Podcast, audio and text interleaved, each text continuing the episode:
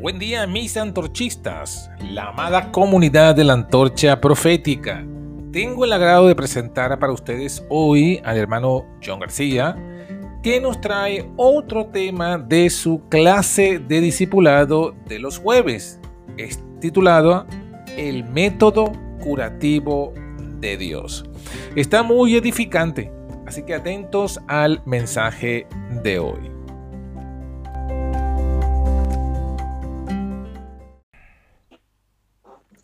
Bueno, muy bien. El, hoy, jueves 15 de abril del 2021, vamos a estudiar, entre las muchas cosas que habíamos mencionado de la clase de discipulado, eh, otro, otro de la lista que tenemos allí, habíamos hablado eh, sobre el método de, de, Jesús con el que dio testimonio.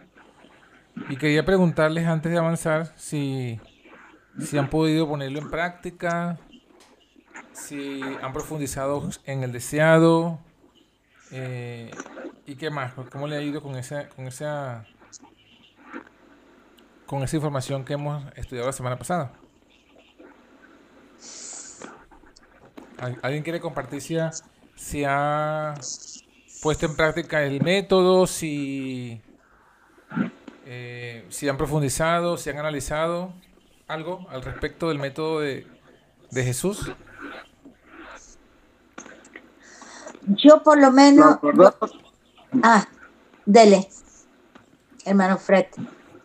No, digo que yo la verdad ni he podido ver el, estudio de la semana pasada. Ah, porque tenías tú, ¿no? En práctica no lo he puesto, pero sí he profundizado en el tema de, como le dije antes, de el deseado y y del estudio mismo que usted ha hecho, ¿no? Pero en práctica no. Vale. ¿Y de lo que ha profundizado? Eh,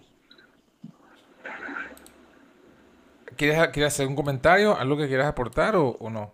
Sí, sí, bueno, de lo que he profundizado que me ha dejado muy marcada es como dice, eh, de cuántas almas sedientas están hoy al lado de la fuente de agua viva, ¿no?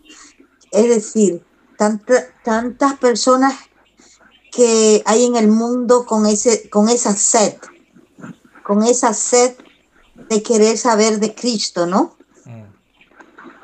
Y sabiendo que, todo, de todos los prejuicios que vamos a encontrar, que vamos a encontrar para, para despertar esa confianza, la curiosidad, que pruebe el amor de Cristo.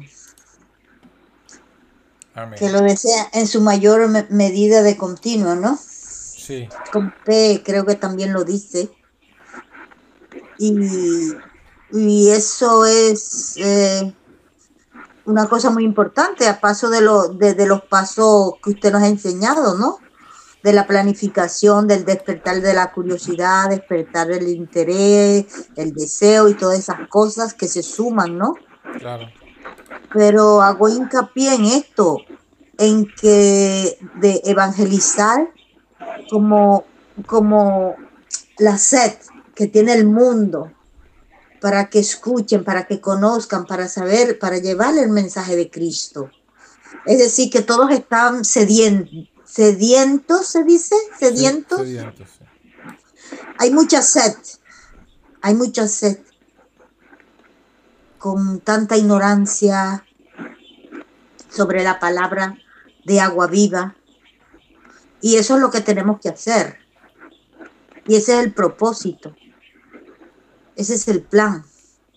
De ir a llevar esa agua. Claro. a como de lugar. Muy bien, amén. Muy bien, bueno. Eh... Bueno, yo también pude. Ah, sí, sí, sí, sí, hermana. Digo que también estuve leyendo el capítulo 19 y repasando el tema. Y, y bueno, lo que sí que veo que mm, no se enseñaba antes ¿no? en las iglesias, lo que hay que enfatizar y lo que recalca el, estudio es el, el, de llevar a la persona a que tome conciencia ah, de su pecado, que renuncie a ese pecado, a no evadir, porque se enseña la parte que hace Dios en la persona, ¿no?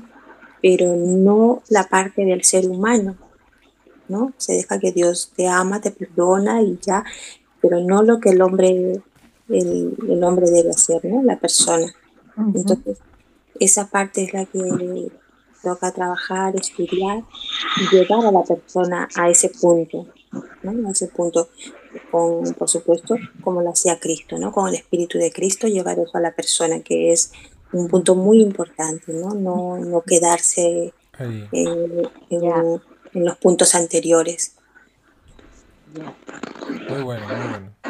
Muy bien, entonces, eh, acuérdense pues que la idea es que tratemos de poner en práctica todas estas eh, clases que iremos que vamos a ir dando para mejorar pues en nuestra en nuestra labor misionera y, y nosotros mismos inclusive ir, ir, probando estos métodos para que nos demos cuenta de cómo funciona, ¿no? Cómo es que Dios lo ha revelado. Bueno, hoy yo quería es eh, compartir otra clase de otra área, el, lo que estudiamos entonces el tema de la evangelización es del área ministerial de la predicación del alma. Hoy quería que estudiásemos eh, sobre la área del la el ministerio de la curación del cuerpo. Y eh, la clase de hoy es el cuál es el método curativo de Dios. ¿Sí? El método curativo de Dios. Entonces, eh, vamos a trabajar esa, esa, esa, esta parte digamos que trae algún, es como un breve resumen eh, de lo que, de los principios de curación o de los principios que debemos, de los pasos que debemos seguir para tener la curación eh, que viene de parte mm, de Dios, ¿no? Este, comencemos con una cita que, que dice lo siguiente. Esta cita bueno, está en Joyas de los Testimonios, tomo 2. Eh, el capítulo La responsabilidad del médico. Está en la página 142. Y bueno, eh, dice en el segundo párrafo lo siguiente. Hay muchas maneras de practicar el arte de sanar, pero hay una sola que el cielo aprueba.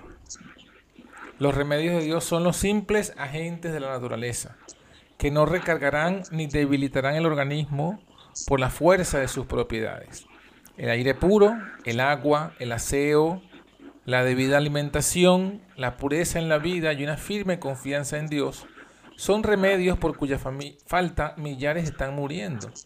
Sin embargo, estos remedios están pasados, están pasando de moda porque su uso hábil requiere trabajo que la gente no aprecia. El aire puro, el ejercicio, el agua pura y un ambiente limpio y amable están al alcance de todos con poco costo, mientras que las drogas, los medicamentos, son costosas, tanto en recursos como en el efecto que producen sobre el organismo.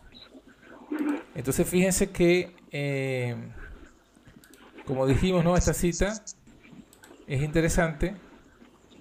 Eh, menciona varias cosas que, que tenemos que tomar pues, en cuenta.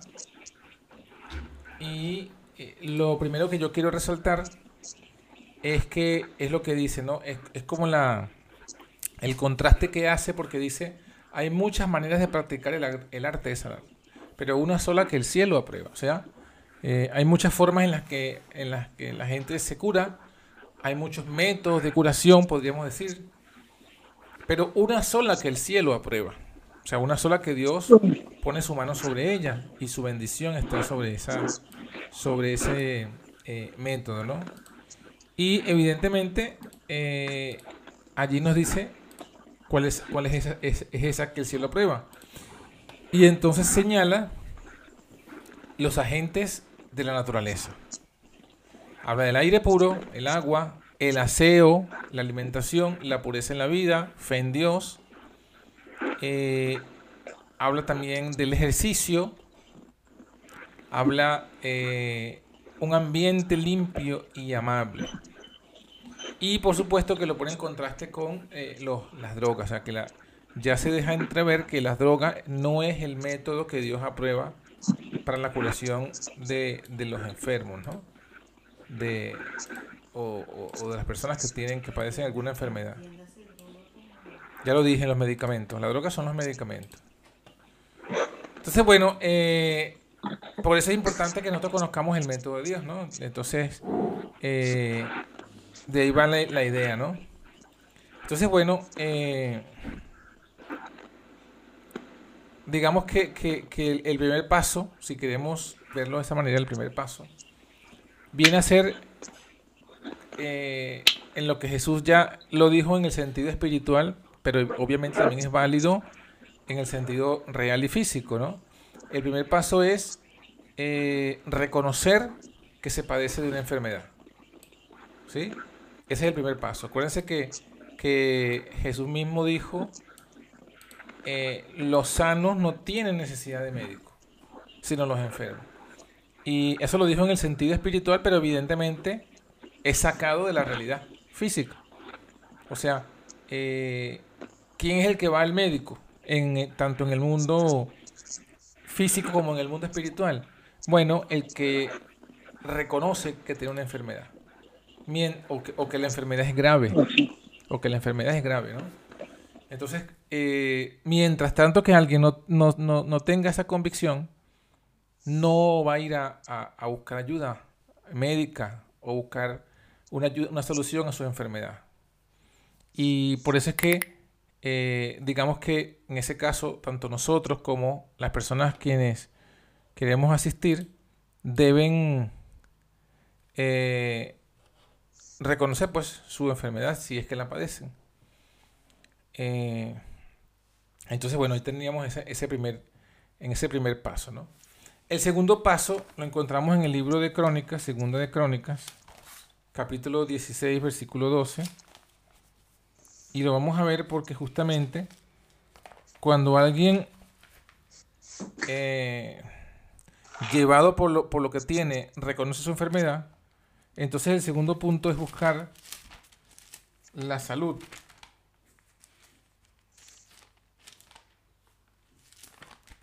Segunda de Crónica 16, 12. Si alguien lo quiere leer.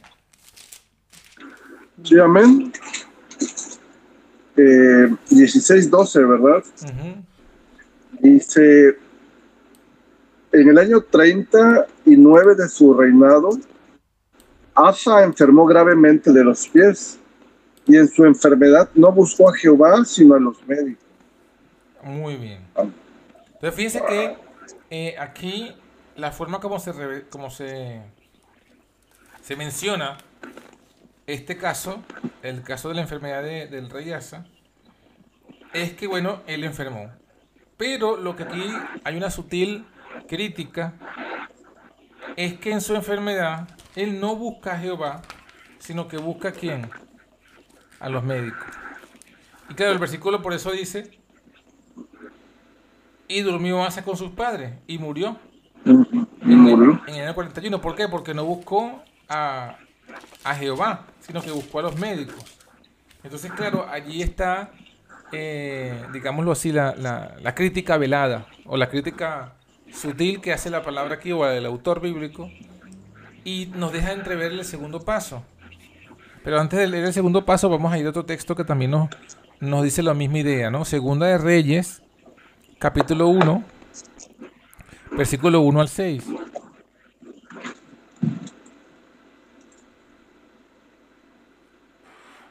Segunda de Reyes, capítulo 1, versículo 1 al 6. ¿Lo puedo leer? Sí, claro. Gracias. Después de la muerte de Acab, se rebeló Moab contra Israel. Y Ocosías cayó por la ventana de una sala de la casa que tenía en Samaria.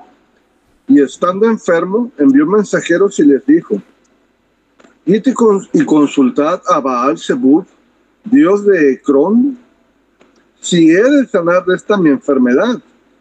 Entonces el ángel de Jehová habló a Elías Tisbita diciendo, levántate y sube a encontrarte con los mensajeros del rey de Samaria y diles, ¿no hay Dios en Israel que vais a consultar a Baal Zebub, Dios de Ecrón? Por tanto, así ha dicho Jehová, del hecho en que estás no te levantarás, sino que ciertamente morirás. Y Elías se fue. Cuando los mensajeros se volvieron al rey, él les dijo, ¿por qué os habéis vuelto?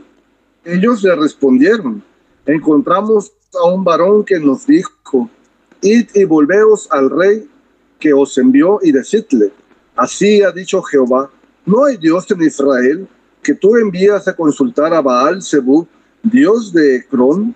Por tanto, del hecho en que estás, no te levantarás, de cierto morirás. Ahí está. La misma idea, aunque en este caso no busca a los médicos, sino que busca a otro Dios, pero el, destino es el mismo. Como no busca a Dios por su enfermedad, sino que en lugar de Dios busca a otro Dios, por eso entonces dice que va a morir. O sea, eh, no es, veamos que no es, no lo, no lo leamos desde la perspectiva de que Dios aquí se está como vengando. Ah, como no me buscaste, entonces te voy a enviar la muerte. No, está, está mostrando es la consecuencia. O sea, eh, ni los médicos, ni los dioses paganos, o, cualquier otro dios que no sea el verdadero, tienen ni el conocimiento ni el poder para sanar a alguien de su enfermedad. Entonces, claro, cuando, cuando Asa busca a los médicos, en lugar de buscar a Jehová, él muere, aunque la enfermedad simplemente era una enfermedad de los pies, él muere porque los médicos que buscó no tenían el conocimiento de la curación, o sea, del método, ni, ni, de, su enfermedad, ni de, la cura. Lo mismo pasa con, eh, con Ocosías. Eh, no tenía tampoco ningún poder para, determinar eh, este, este es el tema de la enfermedad. Por eso es que la conclusión es que cuando nosotros buscamos a cualquier otro que no sea Dios para nuestra enfermedad, entonces el resultado es la muerte, porque, porque no hay curación. Entonces, eh, es allí donde, donde tenemos que, pues, eh, ahí está en la prueba del segundo paso, o sea, después que reconocemos que tenemos una enfermedad, tenemos que buscar a Dios en oración. Antes de, sí, diga, ah, comparte. Sí, sí, perdón. Y cuando en una enfermedad la persona no busca a Dios, eh, es como que demostrar la idolatría que hay en el corazón porque va directamente con los médicos, ¿no? La falta de Yo conozco personas, sí, adineradas, de que van incluso, se van a otras ciudades, se van a otro país, porque tal médico es muy famoso, es muy conocido, es muy bueno, ¿no? O sea, y, se pone más que nada, eh, pues, tu, tu, tu, tu anhelo de jurarte en una persona, ¿no? En el medicamento, en la atención y se deja completamente al lado de Dios y eso para mí como que es idolatría. O, lo mismo con la, con hechicería, porque con, la brujería, ¿no? Con otros dioses o la brujería como tal. Porque, pues bueno, yo, yo tuve una experiencia, viví un tiempo eh, eh, creyente de, de, estas cuestiones y, y, y, y sé de eso, pues de que que se confía en la hechicería y no en Dios para nada. Hay no hay ni fe ni temor en Dios, sino que en otras cosas, ¿no? Y pues los resultados es de que eh, si bien te llegaras a sanar, pero dejando un lado a Dios, no tenemos vida eterna en ello, ¿no? Claro, claro, exactamente. Entonces, por eso es la denuncia que hace el profeta, ¿no? Bueno, fíjense que ahora, eh, eh, eh, antes de avanzar, me, digamos que me faltó profundizar un poco en el punto 1. O sea, estábamos leyendo en el punto 2, que es buscar a Dios en oración. Y la, búsqueda es para que el Señor nos muestre el porqué de la enfermedad.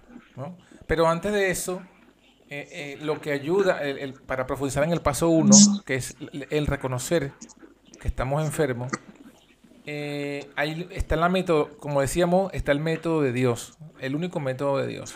Entonces, eh, quería que fuéramos un momento al libro de Levítico, capítulo 13, para que veamos cuál es el método para nosotros eh, evidenciar de que estamos o no enfermos, ¿no? O sea, para... ¿Lo puedes leer?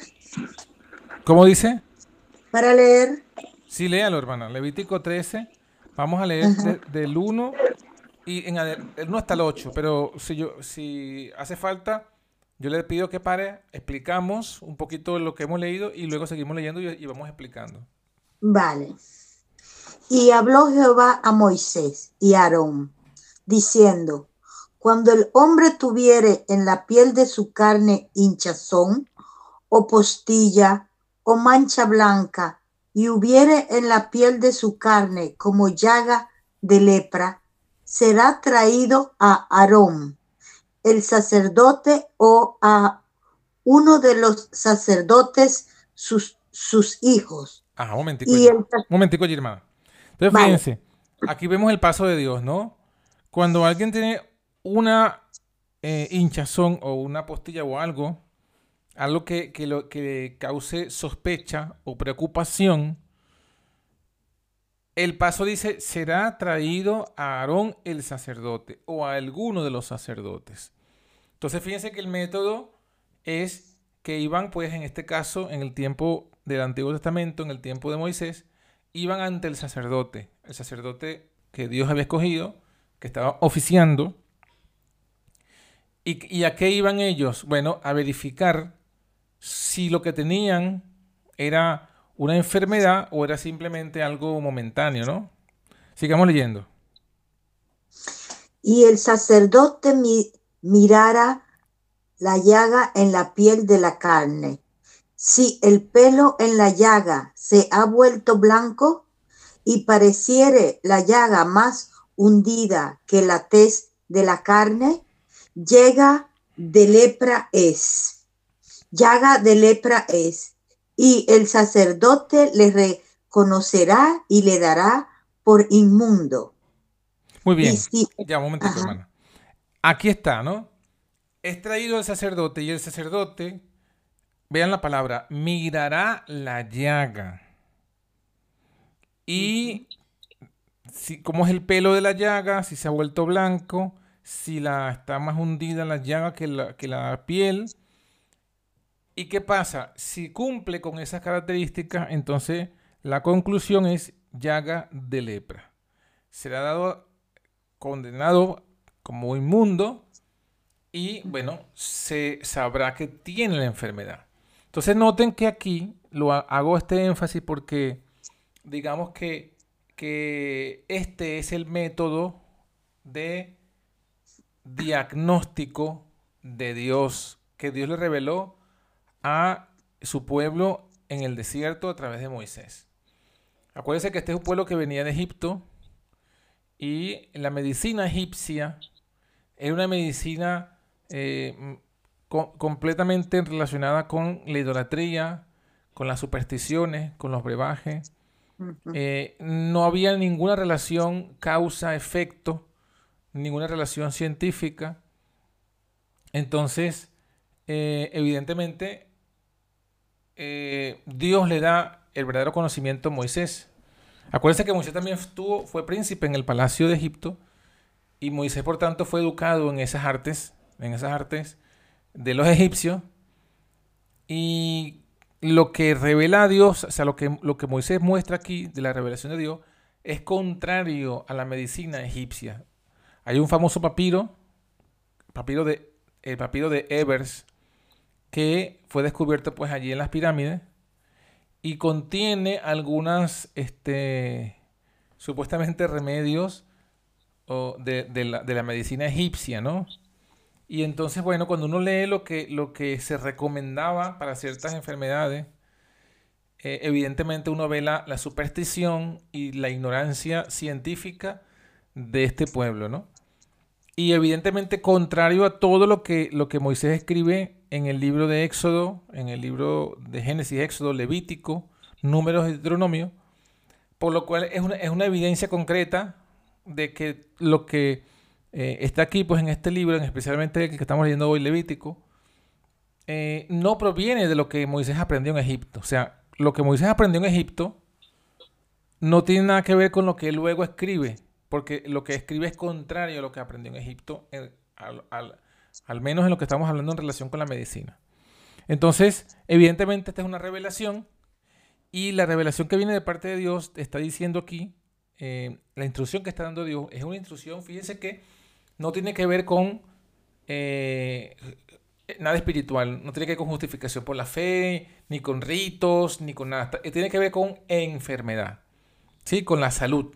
Por eso es que eh, cuando estudiamos estos libros hay que tomar en cuenta bien eh, de qué estamos estudiando. Porque si estamos hablando de la salud, si, por ejemplo, este caso de la salud no tiene que ver con ritos, y como no tiene que ver con ritos, no fue clavada en la cruz. Acuérdense que lo que fue clavado en la cruz, eh, la ley de Moisés, es la parte ritual. Pero esto es conocimiento de la realidad, de la física, de la medicina de Dios. Entonces, el método que Dios le muestra a Moisés de cómo debía diagnosticarse si alguien estaba o no enfermo es el método de mirar. Mirar.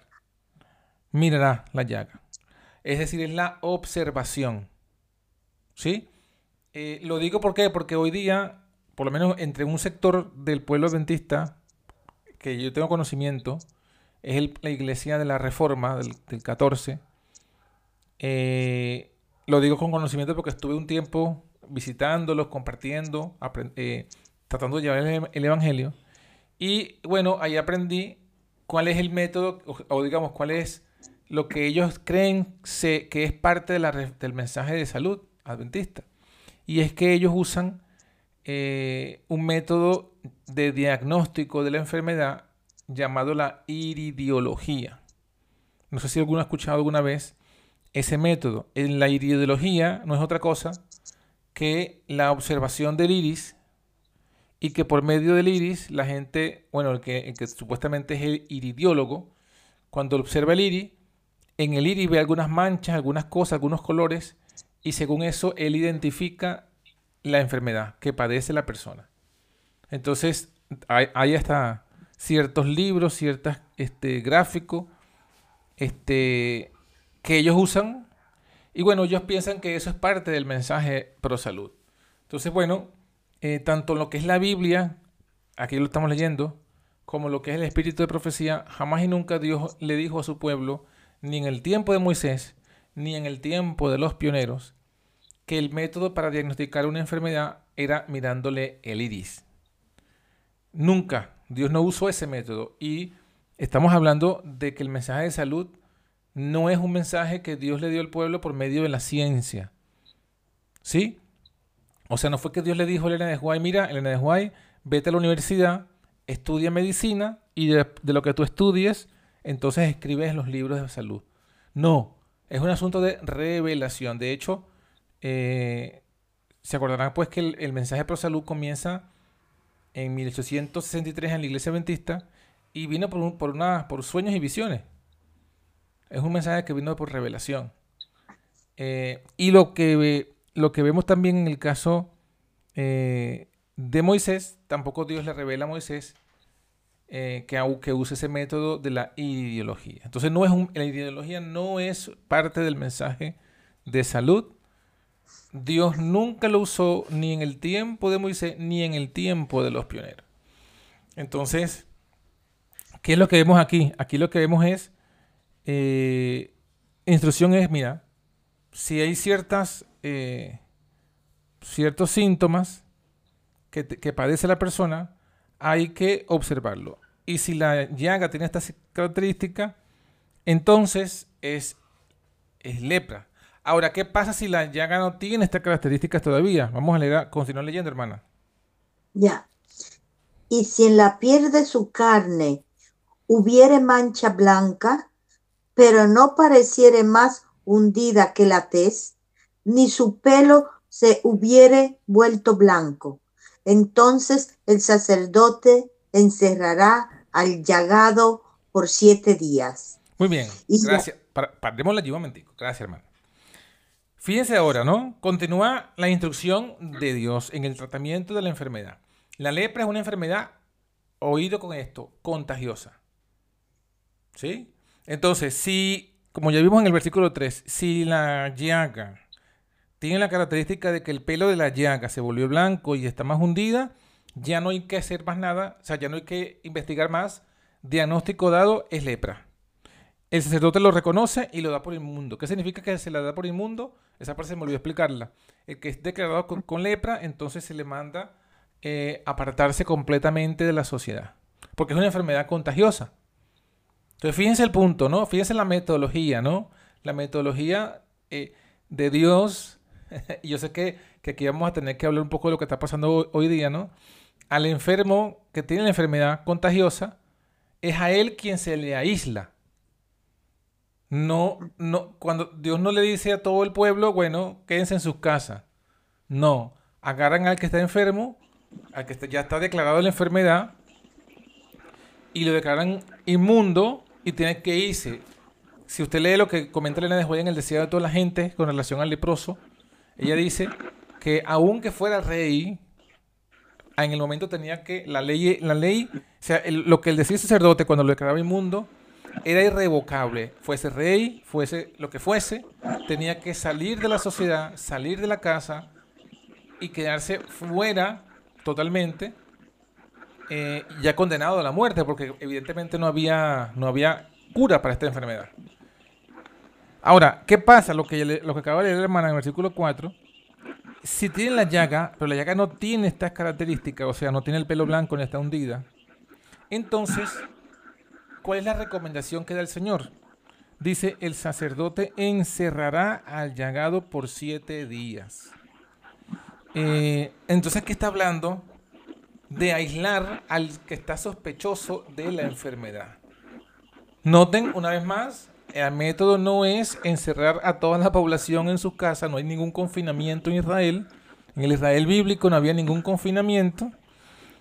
Este, se confinaba era justamente al que estaba, en este caso, que, acabamos de leer, el que estaba con sospecha. Porque aquí está diciendo, bueno, mira, tiene la llaga, no tiene la, todavía la llaga no ha llegado a, a, hundírsele en la piel. Puede que sí, puede que no. Por prevención lo aislaban, que es lo que acaba de leer la, hermana Rosín. ¿Por cuánto tiempo lo aíslan? Por siete días. Sí, Fred. Una pregunta y un comentario. Eh, el comentario es de que por eso esta, lo que estamos viviendo hoy, este confinamiento, no es por cuestión de salud. Los motivos son otros, pero para nada es por salud. Mm. Y bueno, y mi pregunta es, bueno, aquí estamos hablando de la lepra, ¿no? Que es una enfermedad cutánea. Y, estamos viendo el, procedimiento de cómo Dios, este, para diagnosticar y, sanar a la persona. Ahora, en el aspecto eh, la situación de que la enfermedad sea otra, ¿no? Que digamos los dolores pues son, son, o los síntomas son otros, ¿no? Como digamos náuseas, dolor de cabeza. El proceso es el mismo, ¿no? La observación, o sea, es preguntar al paciente qué es lo que tienes y, todo eso, ¿verdad? Los síntomas, claro que sí. Sí, sigue siendo lo mismo, la observación de la sintomatología, ¿verdad? Exactamente, la observación de la sintomatología. Ok, gracias, hermano. Esa era mi, mi, mi pregunta, gracias. Muy bien. Hermana Rosín, continuemos. Ok. Y al séptimo día el sacerdote lo miraba y, si la llaga a su parecer se hubiere estancado, no, habiéndose extendido en la piel. Entonces el sacerdote le volverá a encerrar por otros siete días. Muy bien. Fíjese que entonces aquí sigue lo mismo, ¿no? Confinamiento por siete días, a, los siete días del confinamiento, el sacerdote vuelve a ver la herida y está aquí viendo la evolución de la herida. ¿No? Si se estancó o si se extendió.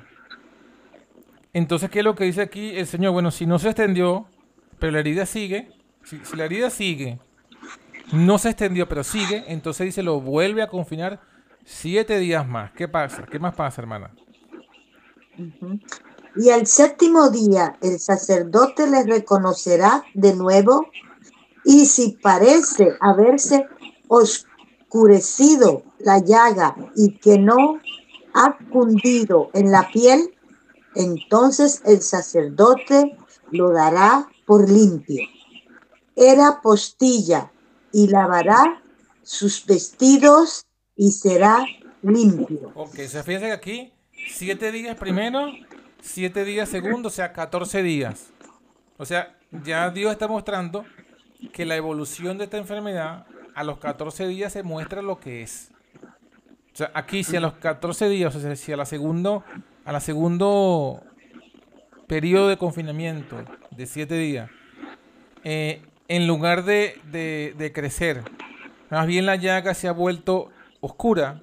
Acuérdense que la llaga era blanca, ¿no? La mancha era blanca. Pero si se volvió oscura y no se extendió en la piel, entonces no es lepra, era postilla. Entonces, ¿qué, qué pasa? Bueno, se tienen que lavar los vestidos. Esto no es ritual, esto es agua, esto es limpieza, esto es higiene. Y se le ha declarado limpio. ¿Qué significa? Bueno, lo sueltan del confinamiento y le dejan que vuelva a su casa. No era nada del otro mundo. Ahora, ¿qué pasa si no es así, hermana Rosín? Versículo 7. Mas si hubiere ido creciendo la postilla en la piel, después que fue mostrado al sacerdote para ser limpio, será visto otra vez del sacerdote. ¿Y el 8? Y si, y si reconociéndolo el sacerdote ve que la postilla ha crecido en la piel, el sacerdote lo dará por inmundo, es lepra. Ahí está, ¿no? Entonces, a los 14 días vemos si, si no creció y se puso oscura, libre, limpio. Pero si, si, si creció en la piel, o sea, se extendió en la piel, este, entonces ya es lepra. Y entonces se le da por inmundo. Eh, bueno, y ahí sigue explicando, ¿no? Con más detalle todo el tema eh, de, lo que, de lo que es la lepra, ¿no? Pero bueno, aquí está el procedimiento. El procedimiento del diagnóstico, la prevención, si hay este, una cuarentena, pero la cuarentena es para el que está con, sí- con los síntomas. la- el- o sea, en todo caso, si, ya que estamos hablando de esto, ¿no? Hacemos un paréntesis. lo, que debe- lo que se debería hacer hoy día es que los que están con esa sintomatología, esos son los que deberían confinar en los hospitales o en, o otro lugar. Pero no a toda la sociedad. Eso no es ni, ni, no es ni bíblico, tampoco es, tampoco tiene que ver con la medicina, ni con la higiene, ni con nada. Es otra, es una, es, es otro plan, es otra metodología. Porque realmente esto es lo que debe, debe hacerse, ¿no? Entonces fíjense que eh, este es lo que le enseñó Dios a Moisés y al pueblo en el tratamiento de esta enfermedad que era contagiosa, contagiosa y mortal. Entonces, bueno, eh, el, hilo primero, o sea, el, primer principio que vemos aquí es para identificar que alguien está enfermo tiene que ser la evaluación de los síntomas y de la evolución de los síntomas, porque fíjense que en este caso se lo pone como en estudio, diríamos, si lo ponen como en estudio, lo confinan y lo ponen en estudio de la enfermedad. Obviamente, eh, si se determina la enfermedad, entonces ya vimos el paso 2, ¿no? Buscar a Dios en oración. Muy bien, el paso 3. ¿Cuál es el, si ya se, ya se sabe que está enfermo, ya buscó a Dios para que, en oración, para que muestre la causa de la enfermedad, el paso 3 es una continuación. Y vamos a leer para el paso 3, vamos a leer el Evangelio de Juan, capítulo 5, versículo 14.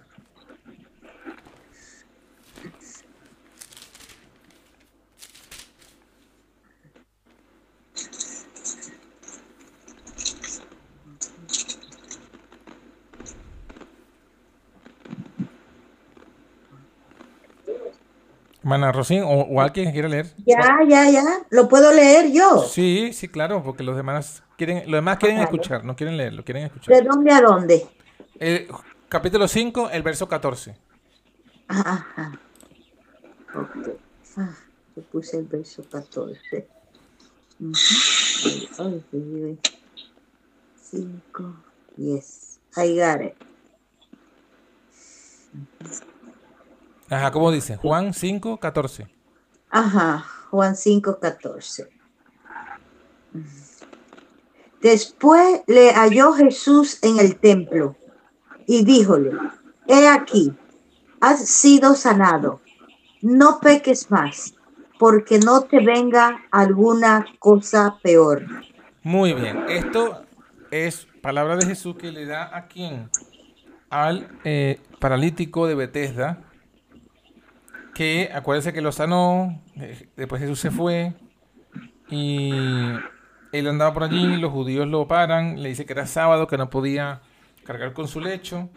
Le preguntaron quién le había dado la orden de andar con su lecho. Él no sabía porque realmente no había visto el rostro de Jesús. Y cuando fue sanado, Jesús ya se había apartado, así que realmente no supo. Entonces cuando él va al templo, el paralítico va al templo a ofrecer la ofrenda de agradecimiento. Jesús estaba allí y es Jesús quien le dice, ha sido sanado, no peques más para que no te venga alguna cosa peor. Ahora, ¿qué es lo relevante de este versículo en el contexto que estamos hablando?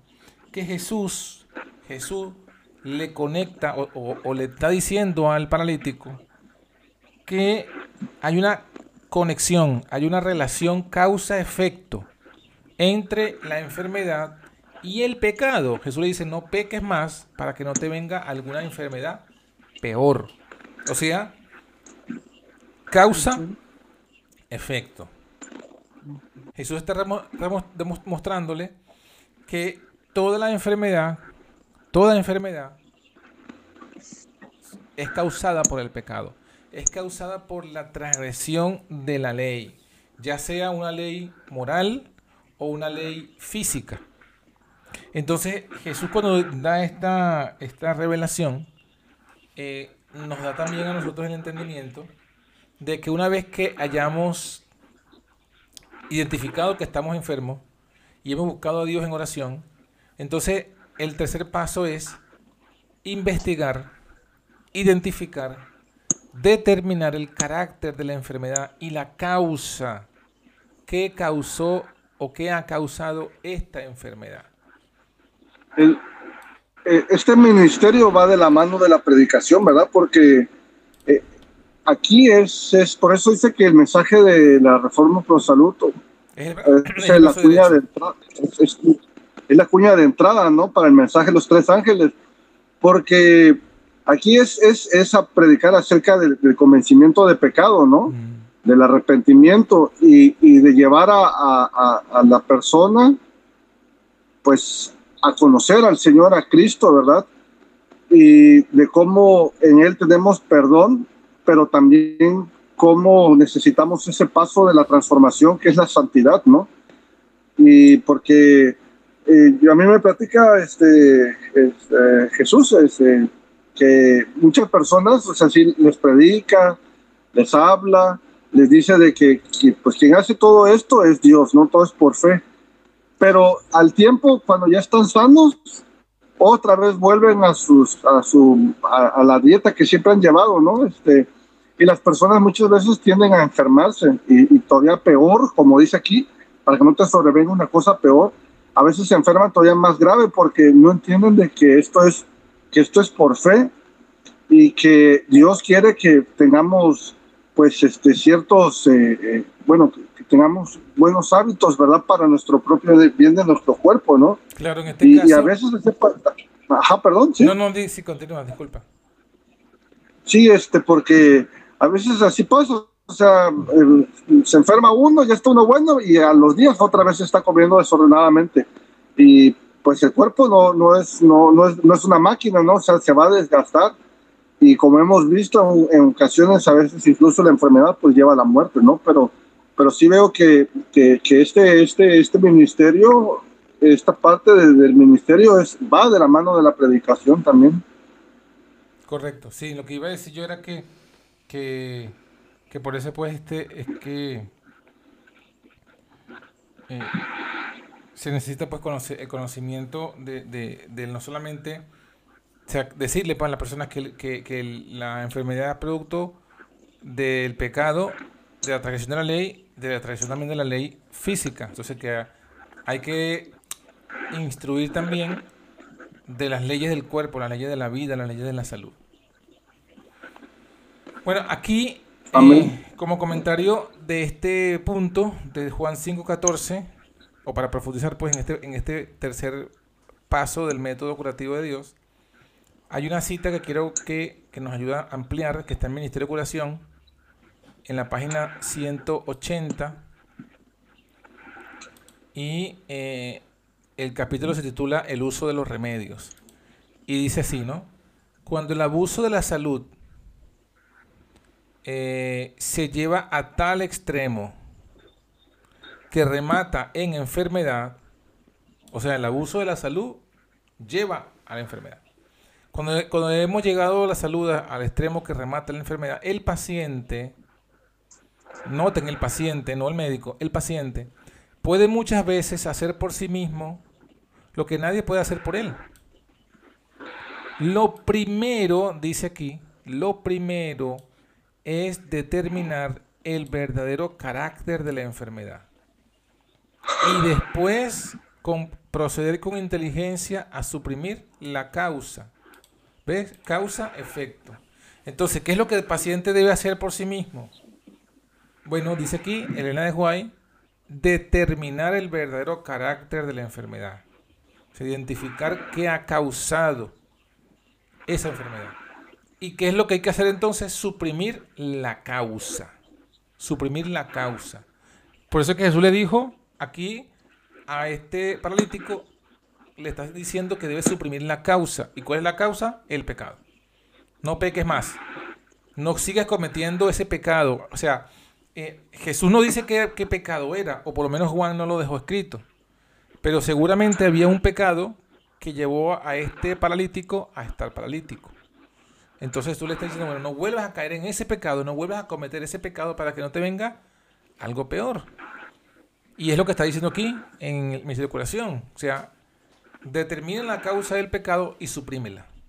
Y continúa diciendo, si el armónico funcionamiento del organismo se ha perturbado por exceso de trabajo, por exceso de alimento o por otras irregularidades, no hay que pensar en remediar el desarreglo con la añadidura de una carga de drogas venenosas, o sea, de medicamentos.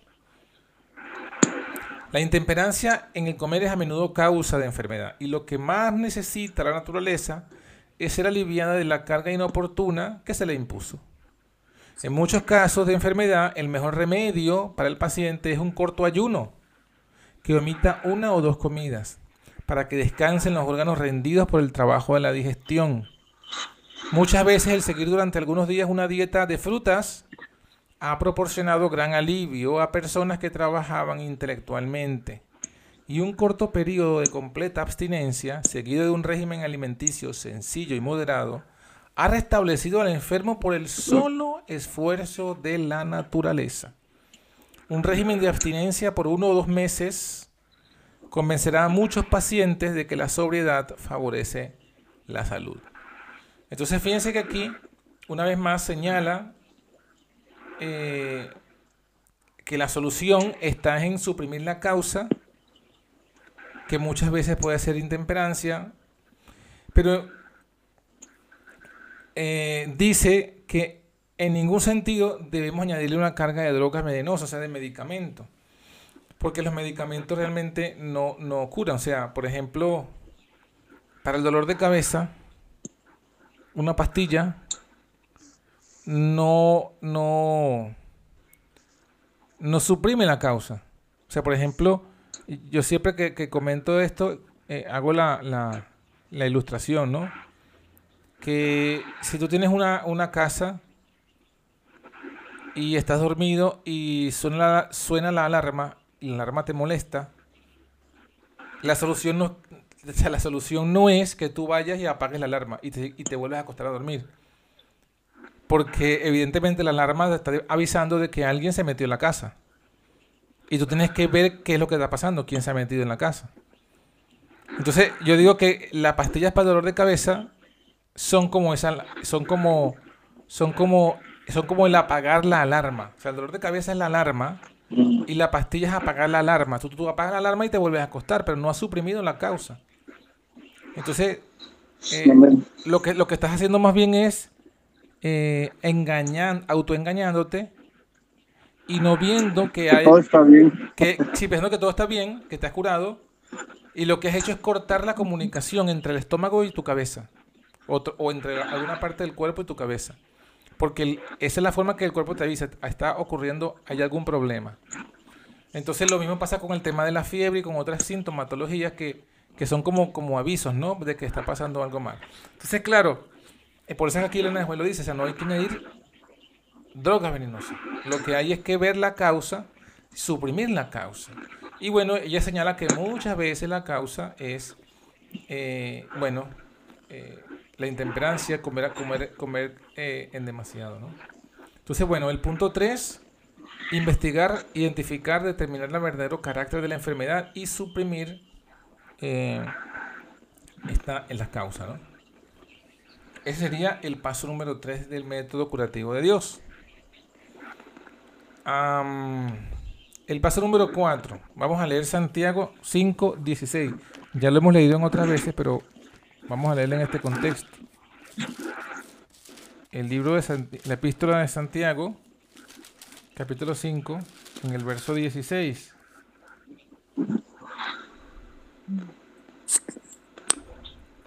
¿Lo leo? Sí, 16 dice, confesaos vuestras ofensas unos a otros y orad unos por otros, para que seáis sanados. La oración eficaz del justo puede mucho. amén. Entonces aquí está el contexto, ¿no? Si hemos eh, encontrado que nosotros mismos hemos sido los causantes de nuestra enfermedad, eh, eh, hemos violado algún, algún punto de la ley moral o de la ley física y es lo que está causando la enfermedad, entonces eh, el suprimir la causa debe ir acompañado ahora con la confesión, el arrepentimiento. Y aquí lo coloca, ¿no? Aquí lo dice en el contexto de para ser sanado. O sea, en otras palabras, no hay verdadera sanidad de Dios si no hay eh, arrepentimiento y perdón. O sea, tiene que haber perdón. Entonces aquí está una relación muy estrecha entre la salud del cuerpo y la justificación por la fe. Porque si no hay confesión, si no hay perdón, no hay sanidad. Y la confesión y el perdón es justamente es la justificación. Y solamente puede haber perdón y arrepentimiento cuando hay fe. Entonces justamente allí está, pues, ¿no? Eh, ese sería el, cuarto paso, vendría a ser reconocer y confesar todos los hábitos dañinos y pecaminosos que han causado la enfermedad. Reconocer y confesar. Y este tomar la firme determinación de, evidentemente, de no hacerlo de nuevo, ¿no? Que sería, bueno, ese sería el paso siguiente. El paso 4 solamente, como está aquí, eh, confesar la transgresión que ha causado la enfermedad. Con fe, con arrepentimiento. Muy bien, el paso 5. Vamos a ir a Proverbios 28, 13.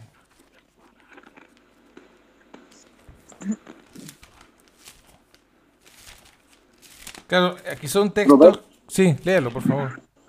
¿Cuál, cuál dijo? Pro- ¿Proverbios 13? 28, capítulo 28, versículo 13. Ah, ¿Qué viene después de la confesión del pecado?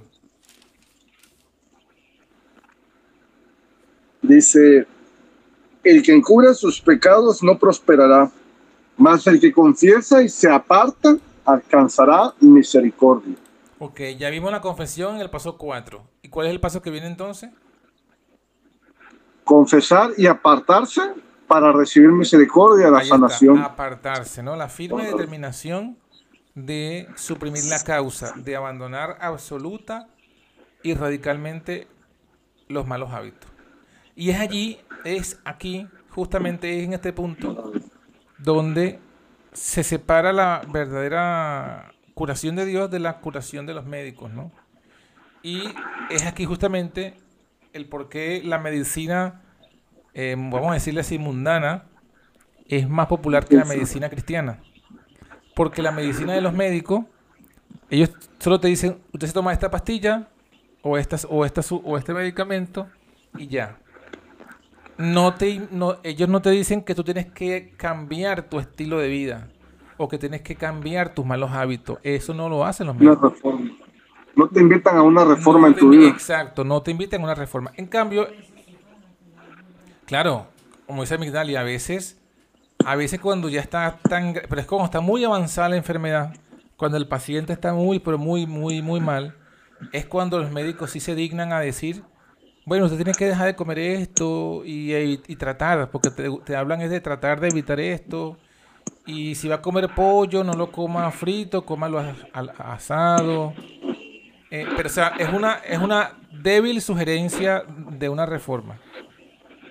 Contrario a lo que es el método de Dios. El método de Dios te está diciendo tienes que apartarte de lo malo. O sea, como le dijo Jesús, pues lo mismo que le dijo Jesús. Jesús le dijo al, al, al paralítico, no peques más. No le dijo, bueno, trata de no pecar. No, no peques más. O sea, tienes que abandonar ese estilo de vida radicalmente. O sea, esa es la clave. O sea, la clave del método, de, método curativo de Dios es la... Por eso que se llama el mensaje de reforma pro salud. Hay que, hay que hacer una reforma. No es simplemente atiborrarse de medicamentos y ya está. No, hay que hacer una reforma en los malos hábitos, en los hábitos que han causado la enfermedad. No solamente confesarlos y pedir perdón, sino, como le acabamos aquí de leer, ¿no? El que los confiesa y se aparta. Hay que apartarse. ¿Sí? Amén. Muy bien. Volvemos otra vez a Santiago. ¿Qué pasa cuando ya nosotros confesamos y nos arrepentimos? Hemos hecho nuestra parte. Bueno, volvemos a Santiago, donde nos dice el siguiente paso, el paso número 6. Santiago, capítulo 5, versículo eh, 14 y 15. ¿Lo puedo leer? Sí, claro.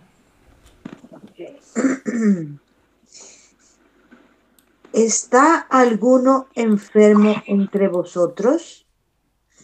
Llame a los ancianos de la iglesia y oren por él, ungiéndolo con aceite en el nombre del Señor. Y la oración de la fe salvará al enfermo, y el Señor lo levantará. Y si tuviere en pecados, le serán perdonados. Muy bien. Fíjense que aquí esto, este paso es el que sigue a la confesión, porque el versículo 15 lo dice, ¿no? Dice, y si, había, si hubiera cometido pecado, le serán perdonados. Pero evidentemente no hay perdón si no hay confesión y arrepentimiento. Entonces, esto, esta última parte del versículo 15 nos hace entender que, eh, el ungimiento y la oración de fe vienen después de la confesión y del arrepentimiento. Para que pueda haber un perdón real, tienen que haber venido los pasos previos de la confesión y el arrepentimiento. Por lo tanto, este paso que vemos aquí, el paso número 6, es llamar a los ancianos de la iglesia para que oren por él y le unjan con aceite en el nombre del Señor. Entonces, es eh, la intervención, pues, ¿no? Eh, en este caso, del instrumento de Dios para, para aplicar la sanidad. Dios pudo haber sanado a, a Naamán, que tenía, que por cierto tenía lepra. Y, y sin embargo, él tuvo que ir hasta el profeta. Y el profeta, eh, bueno, no lo ungió con aceite, pero lo mandó a sumergirse en el río. Entonces, eh, vemos pues que, Dios aquí en este caso usa a sus autoridades, ¿no? Y el profeta o los ancianos de la iglesia. Que, es lo que hemos dicho en otras oportunidades, los únicos, eh, según pues la, la, la, escritura, los únicos que tienen la autoridad para hacer este, esta unción son los profetas, sean hombres o mujeres, o los ancianos de la iglesia. ¿Sí? Entonces, es los únicos dos, por así decirlo, los únicos dos cargos que aparecen autorizados para hacer esta oración de fe y unción con aceite. Hermano John, y así como nosotros, este, que algunos de nosotros eh, pasara esta situación y si necesitara, y algún enfermo estuviera grave y hubiera ya, se hubiera hecho ya este proceso, ¿no? De, de concientización, de de arrepentimiento. Pero ¿y cómo lo hacemos nosotros, pues, este, que necesitamos, que necesitamos necesitar un, alguien que nos quiera las manos? Que, perdón, que, que, le, que le, sí, que le pusiera las manos, que le quiera con aceite, ¿cómo lo hacemos nosotros? Bueno, en ese caso, Que ya no en ese caso, en ese caso, ¿no? en ese caso lo que hay que buscar es un hermano que, que sea lleno del Espíritu, que esté en santidad, que esté en el mensaje y que pueda hacer pues esta, esta, esta ceremonia, ¿no? O sea, nosotros estamos viviendo en, ¿cómo se diría? En tiempos excepcionales. Porque nosotros no, no tenemos eh, una congregación física que nos acompañe. La mayoría de nosotros estamos solos, por así decirlo, ¿no? Entonces, en, eso, en esas situaciones excepcionales, son medidas excepcionales. Eso evidentemente aplica para aquellos que están solos y no tienen una congregación física que, que- con la cual ellos compartan. Pero evidentemente eso es una, como yo lo por eso lo he dicho, como es un- una medida excepcional. Pero si ya no está esa excepción, si, ya, si, si estuviésemos con una congregación, entonces ya no, no aplican esas medidas excepcionales. Pero bueno, siempre hay que buscar la forma de que sean este, hermanos. eh, o sea, si, si son profetas, ya son profetas. Ya, ya tienen la, la- la autorización. Pero si no son profetas, entonces que sean hermanos, eh, digamos, eh, de santidad. De buen testimonio, ¿no? De buen testimonio. Sí, que, que, que, que tengan, que sean, digamos, lo más cercano a la condición espiritual que debería tener un anciano. Y que entonces esta, esta, este hermano haga pues esta, esta unción y esta oración de fe. Bueno, y el, el paso último, último y final, el séptimo paso, después de haber hecho todo esto, eh, bueno, Éxodo 15, 26.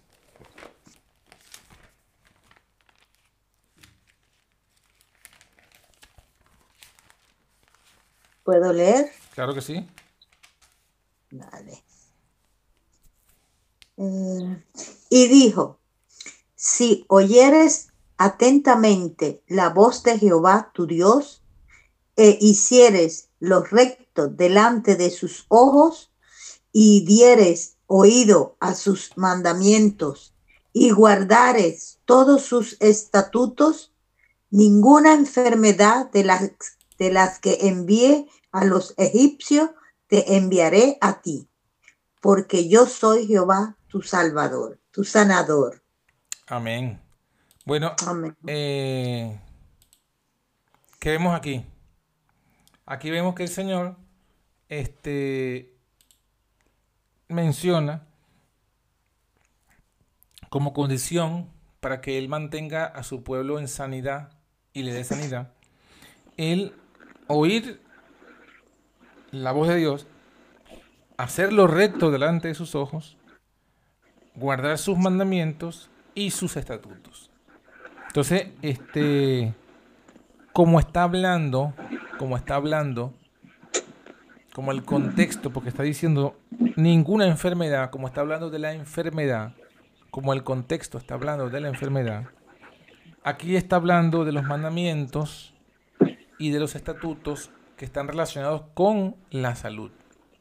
O sea, aquí no está hablando de que el que no guarde, por ejemplo, el que no guarde la ley ritual, no va a tener sanidad, porque no es esa, no es eso lo que, lo que, lo que Dios está dando a entender aquí. Porque entonces en el momento que, que, que, que los creyentes no guardan la ley ritual, no obtendrían sanidad. No, no es eso. No está hablando de la ley ritual, está hablando de los mandamientos y estatutos relacionados con la salud.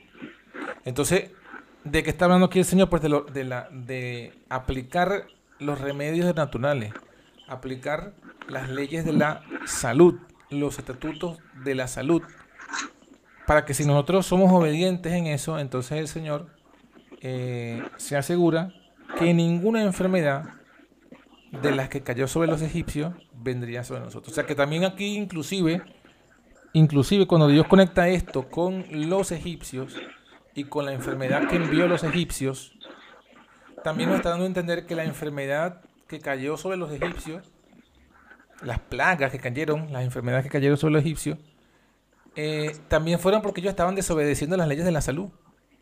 Porque es lo que Dios está diciendo. Si tú oyes mi mandamiento, estatutos y leyes, ninguna de las enfermedades que envió a los egipcios te la enviaré a ti. Entonces, ¿por qué Dios le envió la enfermedad a los egipcios? Porque los egipcios no guardaban las leyes de la salud. Es lo que, es lo que se está dando a entender aquí también el versículo. Eh, ¿Y cuáles son las que hemos, las que, por ejemplo, en la última cita que leímos, leímos eh, una cita? ¿Y cuáles son los remedios naturales? El aire puro. El aire puro. Ah, salió bastante. El agua pura. Es más que no quería tan chiquito. No, era. Aire puro, agua pura, eh, aseo, el aseo. ¿Qué más podemos mencionar aquí? Sigamos eh, el agua puro, el aire puro, el aseo, la debida alimentación. Eh, ¿Qué otra cosa? La pureza en la vida. La fe en Dios. Dice que esto son eh, remedios por cuya causa, por cuya falta millares están muriendo. Luego menciona el ejercicio también. El ejercicio. El descanso. Un ambiente limpio y amable. Bueno, que sería el aseo, ¿no? Bueno, vamos a poner aparte. El ambiente limpio. Ha dicho el ambiente limpio, ¿no? Y amable. ¿Qué más? La, eh, el descanso, ha mencionado por aquí. En la segunda cita que leímos, eh, una de las cosas que se menciona aquí, que lo menciona varias veces, es el ayuno, ¿no? Un remedio natural que ella pone aquí, justamente es el ayuno. Dice cuando se ha hecho a uso de la naturaleza, un corto ayuno que omita una o dos comidas, eh, dice que solamente por eso puede levantarse la gente con ese solo esfuerzo. Entonces esos son eh, los remedios naturales, las leyes de la naturaleza que Dios eh, estableció. Y que muchas veces esas son las causas de la enfermedad, ¿no? O sea, por eso es que yo entiendo que el diablo está aprovechando todo, esta, todo este terror de la pandemia para provocar más enfermedades, porque la gente no está, no está eh, disfrutando del aire puro con esas mascarillas todo el día. Eh, el agua pura, el agua natural, la gente, en mucha, hay mucha gente que en lugar de tomar agua lo que, lo que toma es frescos y bebidas y cafeínas, etcétera, ¿no? Bueno, todo ya ustedes lo saben todo esto, el aseo, la debida alimentación, la pureza en la vida. La pureza en la vida porque, porque cuando hay un sentimiento de culpa, eso consume la, la vida, ¿no? La vitalidad. La fe en Dios, porque la fe en Dios nos da una buena eh, actitud mental. O sea, eh, cuando uno tiene fe, uno es positivo. Uno afronta la vida de una perspectiva eh, positiva. Cuando no hay fe, es cuando viene la depresión, la duda, etcétera, ¿no? El descanso y el ayuno. Entonces serían, digamos, los siete eh, pasos, ¿no? El primero, reconocer que se padece de una enfermedad. Para eso examinar los síntomas, diagnóstico. Segundo, buscar a Dios en oración. Tercero, investigar la causa real de la enfermedad. Eh, cuarto, reconocer y confesar todos los malos hábitos o los hábitos dañinos que nos han causado la enfermedad. Confesar, o sea, arrepentirse y confesarlo. Quinto, abandonar los malos, los malos hábitos. Sexto, buscar la unción, el ungimiento. Y el séptimo, aplicar los remedios naturales y obedecer las leyes naturales o las leyes de la naturaleza que Dios estableció. ¿Alguna pregunta o comentario?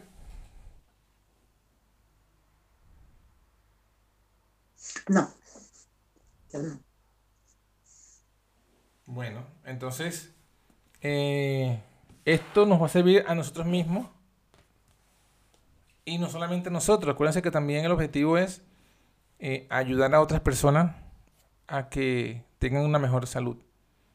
Entonces, bueno, así como nosotros eh, estuvimos la semana pasada de cómo debemos llevar a una persona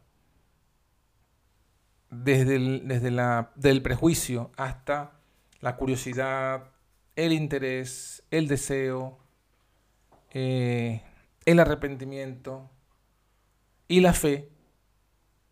Así también hemos de llevar a las personas que están enfermas a que lleven, a que vayan por estos pasos, ¿no? A que vayan, este, si padecen una enfermedad, tratarlos de ayudar, a, a veces ni, que sean no tiene que ser algo tan consciente, tan como un examen, o sea, irlos llevando en esto, a que ellos identifiquen cuál es su enfermedad, qué la pudo haber causado, buscar a Dios en oración.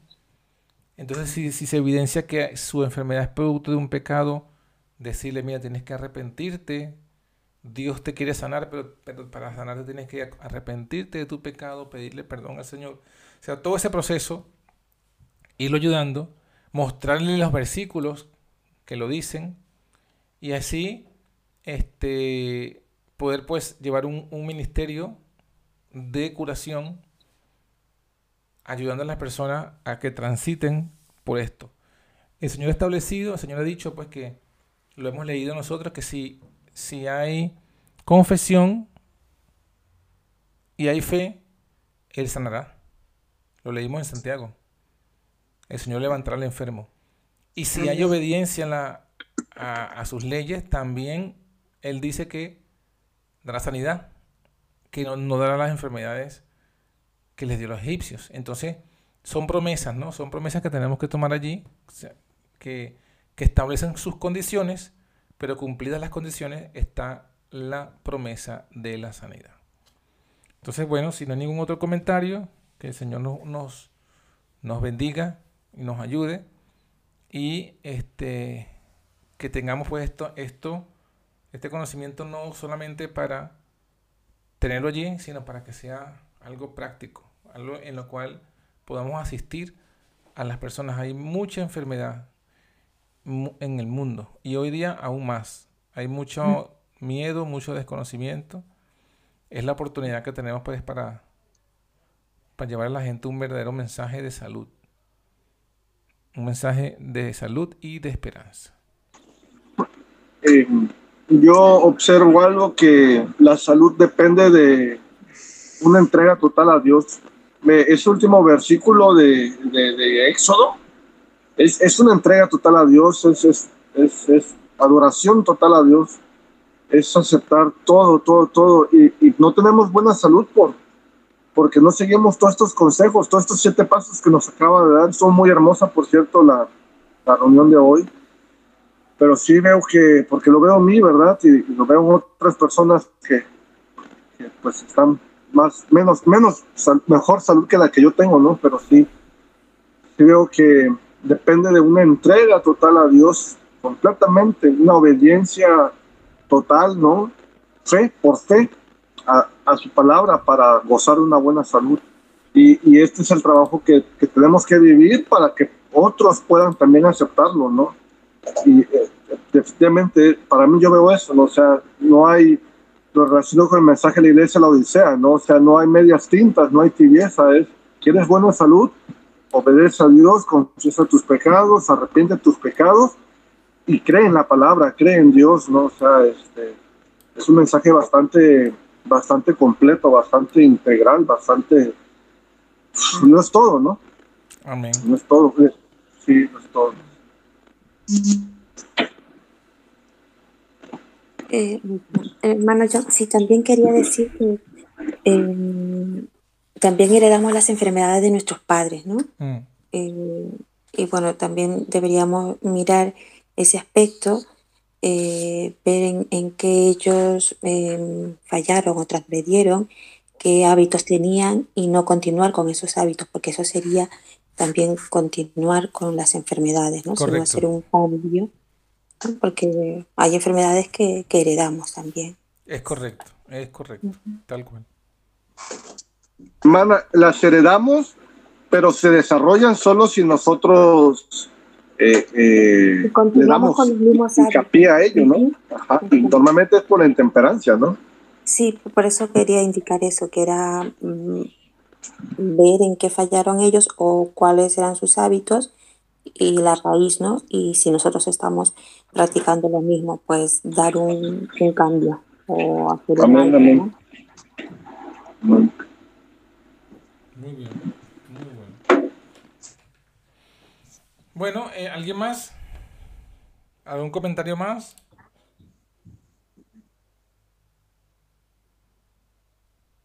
Bueno, entonces vamos a terminar la reunión, vamos a hacer una oración y, y, quedaremos entonces pues despedidos.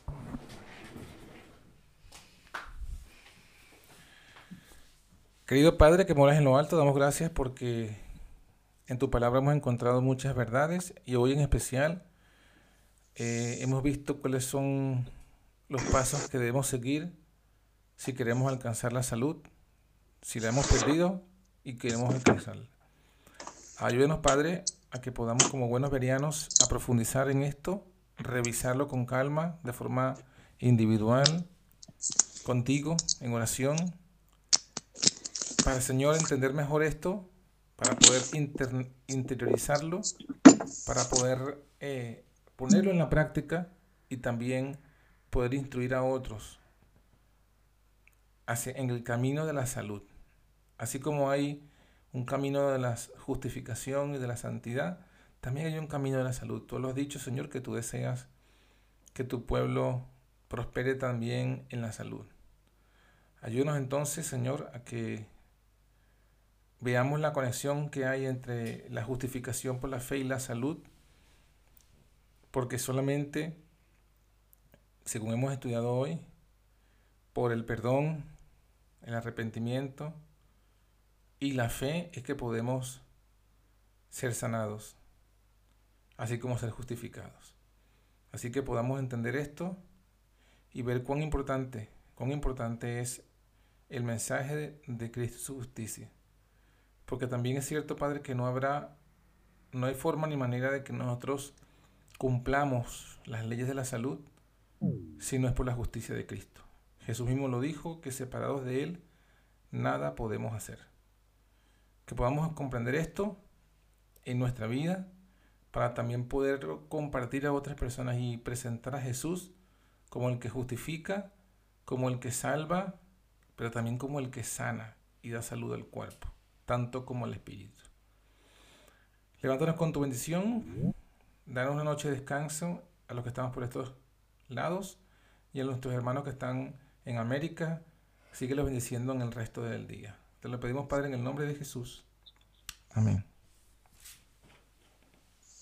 Amén. Amén.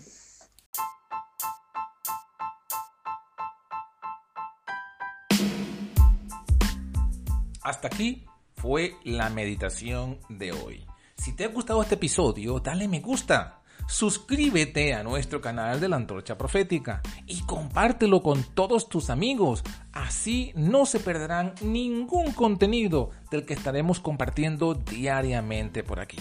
Puedes conseguirnos en anchor.fm, en evox, en Spotify y en Google Podcasts bajo el nombre de La Antorcha Profética. Que Dios te bendiga y que pases un feliz día.